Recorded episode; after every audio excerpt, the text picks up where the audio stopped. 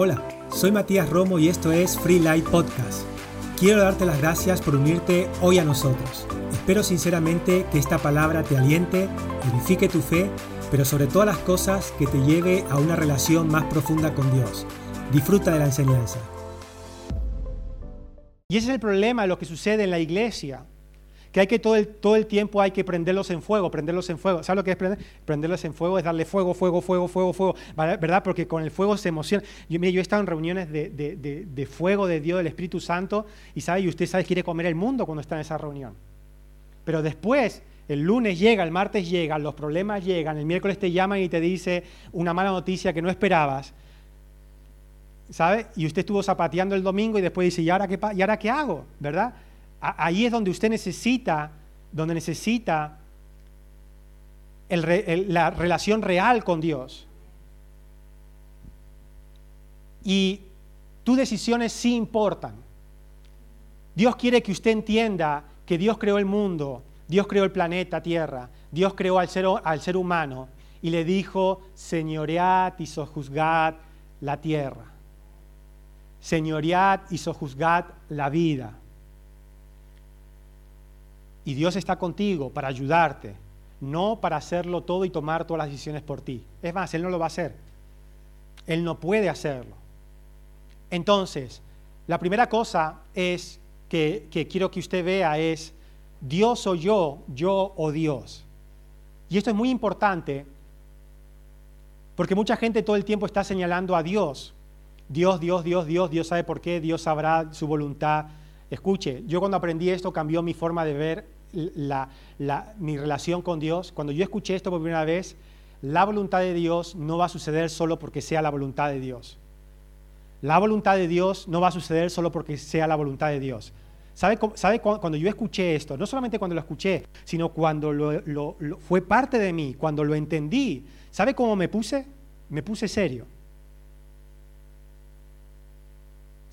Me puse serio. ¿Sabe por qué me puse serio? Porque me di cuenta que si eso es una verdad, y es una verdad, claro que es verdad, que la voluntad de Dios no va a suceder porque sea la voluntad de Dios, me di cuenta que yo necesitaba activarme, que yo necesitaba comenzar a eh, eh, tomar mi responsabilidad en esta vida, comenzar a tomar mis decisiones, comenzar a comprender, comenzar a entender, comenzar a ver aquello que no veía, comenzar a, a eh, renovar mi mente con la palabra de Dios para poder caminar el camino que debía caminar.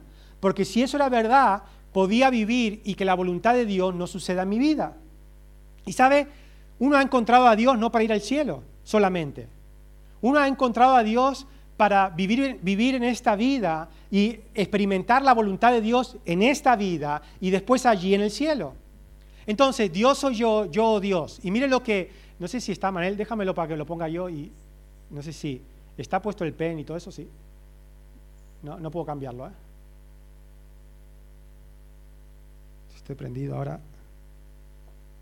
Ah, ahora está prendido. Ah, ahora no. Ahora. ¿Está el pen puesto?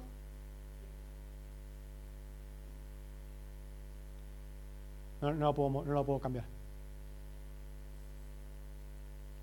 Bueno, estoy en Dios soy yo. Cámbiamelo, Manel, a ver si... Ahí está. Job 1, verso 21, palabra de Dios para todos. Dice, desnudo, y este es Job, ¿eh? Job, desnudo salí del vientre de mi, de mi mamá. Y desnudo saldré de este mundo. El Señor dio y el Señor quitó, y toda la iglesia dice, alabado sea el nombre del Señor. ¿Verdad? Aquí hay otra cosa que usted debe entender, que todo lo que dice en la Biblia no es, para que usted diga amén y así es y esto es la verdad, porque en la Biblia no solamente habla Dios, habla el hombre, habla Satanás y habla Dios también. ¿Y aquí quién está hablando? ¿Está hablando Dios? Desnudo vine al vientre de mi madre. no, ¿Quién está hablando? Job. Job, ¿verdad? Desnudo salí del vientre de mi mamá y desnudo saldré de este mundo. El Señor dio y el Señor quitó. Alabado sea el nombre del Señor. En el contexto, Job había tenido muchas tragedias juntas en un mismo día y él llegó a esta conclusión. yo no soy nada, no puedo hacer nada, el Señor dio y es el Señor el que quitó. En otras palabras, Job estaba diciendo, murieron todos mis hijos, será la voluntad de Dios. Perdí todas mis posesiones, en un, día perdí mi casa, mis posesiones, será la voluntad de Dios. Eh, Jehová dio, Jehová quitó. Y muchas veces estamos, los creyentes están en este punto, Dios dio, Dios quitó, es la voluntad de Dios, Dios sabe por qué. Pero usted debe definir en su vida cuál es la voluntad de Dios, debe comprender cuál es la voluntad de Dios. Y aquí hay un problema, porque Dios es un Dios de vida y no de muerte. Dios no está en el negocio de la muerte, ni aún cuando llegue tu día. Cuando llegue el momento de tu día en la vejez, Dios no tiene nada que ver con eso.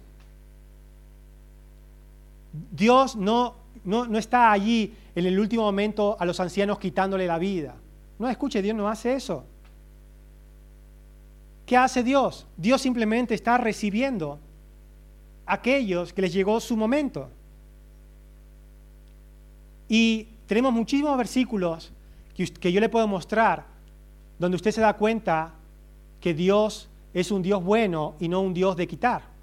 en la conclusión que llegó Job es, no entiendo qué me ha pasado todo esto, debe ser Dios, debe ser la voluntad de Dios.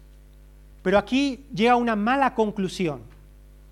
¿Por qué? Porque él está atribuyendo la muerte, la destrucción, la pobreza, la falta a Dios. Y la Biblia dice que toda cosa buena proviene de Dios. El que es tentado no diga que de parte de Dios es tentado. Y obviamente se lo está diciendo a creyentes, no a incrédulos. Porque un incrédulo no cree en Dios. No le otorga el crédito a Dios. Pero el creyente sí. El creyente dice, Dios, Dios es el causante. O Dios es el que quiere. Dios es la voluntad. ¿Y por qué? Porque no sabemos defender la voluntad de Dios por encima de mis experiencias.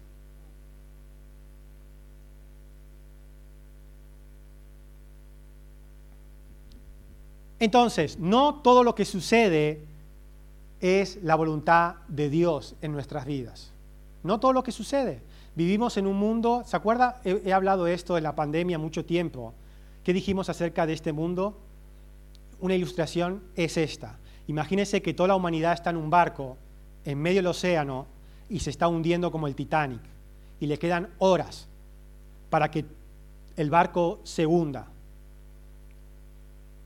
Es así en el mundo que vivimos. El mundo que vivimos es un mundo que se está hundiendo, sino de que Jesús tuvo que venir a ayudarnos, sino de que Dios tuvo que mandar el SOS con Jesús para salvar al ser humano. Vivimos en un mundo imperfecto donde no siempre las cosas suceden como tienen que suceder. donde si usted se descuida en un área va a sufrir. Si usted no presta atención a sus hijos, quizás vivan experiencias negativas. Y de repente usted dice, ¿cómo puede ser que mi hijo le haya pasado esto? Porque vivimos en un barco y cada persona que nace está condenado a lo que le vaya a suceder al barco. Cada persona que nace en este mundo nace en un mundo imperfecto, lleno de problemas, lleno de guerras, lleno de, situaciones no buenas, y usted no está eh, eh, en otro mundo simplemente por ser cristiano, usted sigue viviendo en el planeta Tierra. Tendrá que caminar y atravesar la pobreza, tendrá que caminar y, atravesar la enfermedad, tendrá que caminar y atravesar en esta vida todo lo que sucede en esta vida. Pero no por eso vamos a atribuirle el mérito a Dios de todo lo que sucede. Cámbiame, Manel. Usted está complicado. ¿eh? Cuando no entiendo qué sucede, cuando no entiendo de cómo funciona y cómo trata esta vida, le doy la responsabilidad a Dios. Cuando no entiendo, le doy la responsabilidad a Dios. Y este es el problema. Que Dios quiere que usted entienda cómo funciona esto. Que Dios quiere que usted entienda cómo funciona su vida cómo funciona este mundo. Cámbiale, Manuel, porfa. Job 42, 3, 5, leímos Job 1 y ahora estamos en Job 42, 3 al 5, dice, ¿quién es el que oscurece el consejo sin entendimiento? Vale, gracias. ¿Quién es el, quién es el que oscurece el consejo sin entendimiento? Por tanto, yo hablaba lo que no, ¿qué dice? Lo que no entendía. Cosas demasiado maravillosas para mí que yo no comprendía. Job, cuando pasa todo esto, llega a la conclusión de que él está, estaba hablando cosas que no entendía, estaba hablando cosas que no, que no, no solamente no entendía, sino que no comprendía, y que todo lo que había vivido, todo, todo el, el mérito que le había dado a Dios, realmente Dios no era el causante de todo lo que le sucedía. Dios no es el causante de todo lo que, todo lo que te sucede. Di, con esto, di con esto conmigo. Dios no es el causante de todo lo que sucede, ni de todo lo que me sucede. Dios no es el causante. Dios no es el causante. Ah, bueno, si Dios existe, dice el incrédulo, ¿verdad? Si Dios existe, Él haría algo, dice el incrédulo. Y el creyente dice, porque Dios existe, Él lo ha causado. Y los dos están equivocados. Dios no puede intervenir por más que Él exista. Y Dios no va a causar todo por más que usted crea en Dios. Por más que usted diga, yo soy creyente, entonces Dios causa todo. Verso 4 dice, oye, te ruego, hablaré, te preguntaré y tú me enseñarás. Verso 5 dice, de oídas te había oído, mas ahora mis ojos te ven de oídas te había oído, mas ahora, cuando dice más ahora mis ojos te ven, obviamente no está hablando de sus ojos físicos, está diciendo más ahora entiendo, más ahora entiendo, más ahora comprendo. Antes sabía de Dios, pero no entendía, ahora entiendo. ¿Qué entendió Job? ¿Qué entendió? Entendió que él necesitaba cooperar con Dios. Eso es lo que entendió Job. Job se dio cuenta que no podía simplemente echar una moneda al aire y decir lo que Dios quiera va a suceder. Job entendió que Dios estaba para ayudarlo, pero que sus decisiones importaban. Cooperar con Dios es darle el lugar correcto a mis decisiones. Eso es cooperar con Dios. Mire lo que dice Isaías 1, verso 19. Y una decisión siempre te lleva a la acción, ¿verdad? Debes entender esto, que decisiones siempre te lleva al movimiento, siempre te lleva a hacer algo, siempre te lleva a avanzar o, a moverte o a cambiar cosas. Eso es lo que hacen las decisiones. Una decisión de decir, sí, pastor, he decidido cambiar mi vida y sigo viendo Netflix. Escuche, eso no, es una decisión, eso es una ilusión equivocada. ¿Verdad? Es como mucho, mucha gente que viene a la iglesia, que son nuevos, y dice, no, yo quiero obedecer a Dios, yo quiero, yo quiero servir a Dios, yo quiero seguir a Dios, yo quiero ser un hijo de Dios. Pero escuche, más que yo quiero, ¿verdad? Se requiere caminar, se requiere decidir, se requiere avanzar, se requiere muchas otras cosas. Y la Biblia dice, Isaías 1.19, si quisiereis y oyereis, comeréis el bien de la tierra. ¿Qué dice? Si quieres, si quieres y oyeres, comeréis el bien de la tierra. Bueno, y usted me está diciendo, ¿quién no quiere vivir lo bueno? ¿Quién no quiere? Pero está hablando no de querer emocionalmente, de un querer coherente en tu vida. Por ejemplo,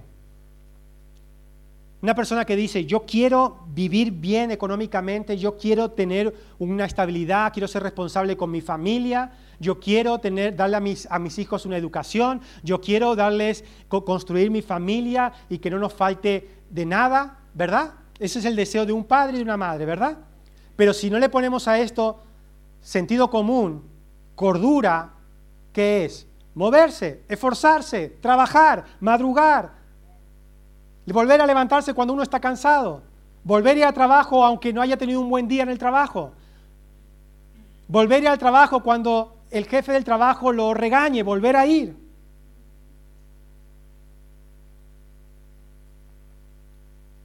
Ser puntual, no faltar. ¿Verdad? Si uno es coherente con eso, entonces realmente está, lo que está hablando es verdad. Pero ¿cuánta gente hay que habla una cosa y después hace totalmente otra cosa? Mire, yo lo veo, yo lo veo en el, en el lo, veo en, el trabajo, hay un chico que está empezando y está de TT, es un chico joven, bueno, ni tan joven, pero joven, veintipico de años, cerca de los 30, no llega a los 30, 27 tendrá por ahí. Y este chico habla y te habla y te dice que quiere, buscar, que quiere trabajar, que no sé qué, no sé cuánto, que es lo otro, lo otro, pero después está buscando la forma, yo, a veces lo veo, lo, veo a la distancia y le digo, este, este chico no vale para esto. Este chico todavía le, le va a costar encontrar un trabajo estable. ¿Sabe por qué? Porque es un mal trabajador. En su mente, él quiere ser buen trabajador. En sus palabras, él es el mejor trabajador. Pero a la hora de trabajar, llega tarde, un día no viene, después le da pereza, después no quiere hacer cosas, después está todo el día hablando.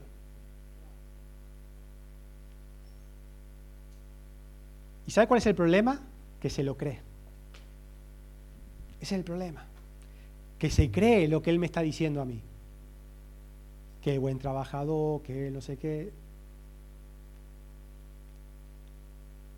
¿Entiende lo que le quiero decir? El problema es, traslade eso al cristianismo. Mucha gente dice, no, yo quiero, yo esto, lo otro, lo para qué. Pero después el tema es que lo que usted quiere sea coherente con sus decisiones y hacia donde usted va. Eso es lo difícil. Si, si quisiereis y oyereis, comeréis el bien de la tierra. Traducción del mensaje dice, si obedeciereis voluntariamente, comeréis el bien de la tierra. Si obedeciereis voluntariamente, comeréis el bien de la tierra. Entonces debemos dejar de señalar a Dios como el responsable de las cosas que suceden en mi vida y sí darle el crédito de lo bueno que sí sucede. Sí usted le tiene que dar el crédito de las cosas buenas que suceden. ¿Sabe? A veces le damos el crédito de las cosas malas. Cuando, cuando nuestra mente queda choqueada por algo malo, pues el Señor sabe lo que ha sucedido. Pero después cuando suceden las cosas buenas, dice, no, es porque yo me esforcé, porque yo trabajé duro, porque yo soy buena, que yo soy el mejor. Bueno, escuche, denle algo de crédito a Dios también, ¿verdad? Ah, no, no, sí, sí, él también me ayuda. Él está ahí también. No le dé el crédito solamente de lo malo. Es más, no le dé el crédito de lo malo. Porque Dios no tiene que ver en lo malo. Tenemos que vivir nuestra vida cristiana con esta filosofía. Dios tiene lo bueno para mí. Yo debo perseguirlo y yo debo buscarlo. Yo debo perseguirlo y debo tomarlo. Tienes que tener esta filosofía. Esta filosofía te va a llevar hacia lugares correctos, hacia, tomar decisiones correctas. Dios tiene algo bueno para usted. Usted debe buscarlo y usted debe tomarlo. Ejemplo práctico. ¿Quiere un ejemplo práctico? ¿Quiere un ejemplo práctico? Dios tiene un trabajo bueno para usted, por ejemplo. Dios tiene un esposo bueno, una esposa buena. O Dios tiene una familia buena para usted. Debe buscarlo y debe tomarlo. Y eso significa, cuando usted lo busca, cuando usted lo toma, significa, significa que usted camina en, acuerdo, sus decisiones van en acuerdo con lo que usted cree, que Dios tiene algo bueno allí. Dios tiene un buen trabajo para mí y usted lo busca y lo toma. ¿Cómo lo toma? Siendo responsable. Dios tiene una esposa, un esposo bueno para usted. ¿Cómo lo, cómo lo busca? busca con sentido común, no con un, con un, con un cartelito como de taxi, disponible para todo el mundo. ¿Verdad? ¿Vio, vio, los, cartelitos de taxi que ponen disponible? ¿Para quién están disponibles los taxis? Para todos, ¿verdad? Es que, es que, es que yo estoy buscando a la, a la, persona que Dios tiene para mí. No, no, tu cartel pone disponibles para todos. Eso es lo que pone el cartel. no sé si me está entendiendo lo que le quiero decir. Usted lo busca y lo toma con seriedad, con responsabilidad, caminando tranquilamente, sin desesperarse, sin, sin, hacer cosas que van a perjudicar lo que usted está creyendo y lo que Dios tiene para usted. La voluntad de Dios hay que buscarla y hay que tomarla. ¿Usted quiere vivir bien? Si quisierais, oyereis, viviréis bien. Pero ¿qué requiero? Requiere buscarla y tomarla. Requiere buscarla y tomarla. Si usted la busca y la toma, entonces es probable que le vaya bien. Pero si simplemente está viendo pasar la vida, viendo pasar la vida, viendo pasar la vida, no escuche. La voluntad de Dios hay que buscarla. ¿Quiere una vida saludable? Persígala. ¿Quiere una buena vida familiar? Persígala. ¿Quiere una, quiere, una vida de avance personal? ¿Quiere una vida de avance personal? Yo no sé usted, pero crecer personalmente tiene que ver, tiene que ver con esto y no con, con el cuerpo, tiene que ver con esto. ¿Sabe lo que hay aquí? Hay un cerebro, una mente, ¿verdad? Crecimiento personal.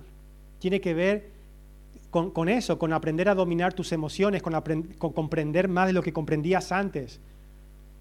Hay gente que dice, hay gente que dice, no, es que yo quiero crecer como persona. Bueno, persígalo, búsquelo y persígalo. ¿Se ha pensado en lo que debe crecer como persona? ¿Ha pensado últimamente acerca de eso? Debería pensar, porque no es perfecto porque no es tan perfecto ni perfecta como piensa. Y hay muchísimas áreas donde podemos crecer. Gratitud. ¿Es lo suficientemente agradecido? Podemos crecer en gratitud. Puede ser un área. Hay gente que es más agradecida y, se le facilita la gratitud y todo el tiempo es agradecido. Y hay gente que no. Hay gente que ni piensa en la gratitud. Personas que pueden crecer en gratitud. En perdón, en amor, en compasión,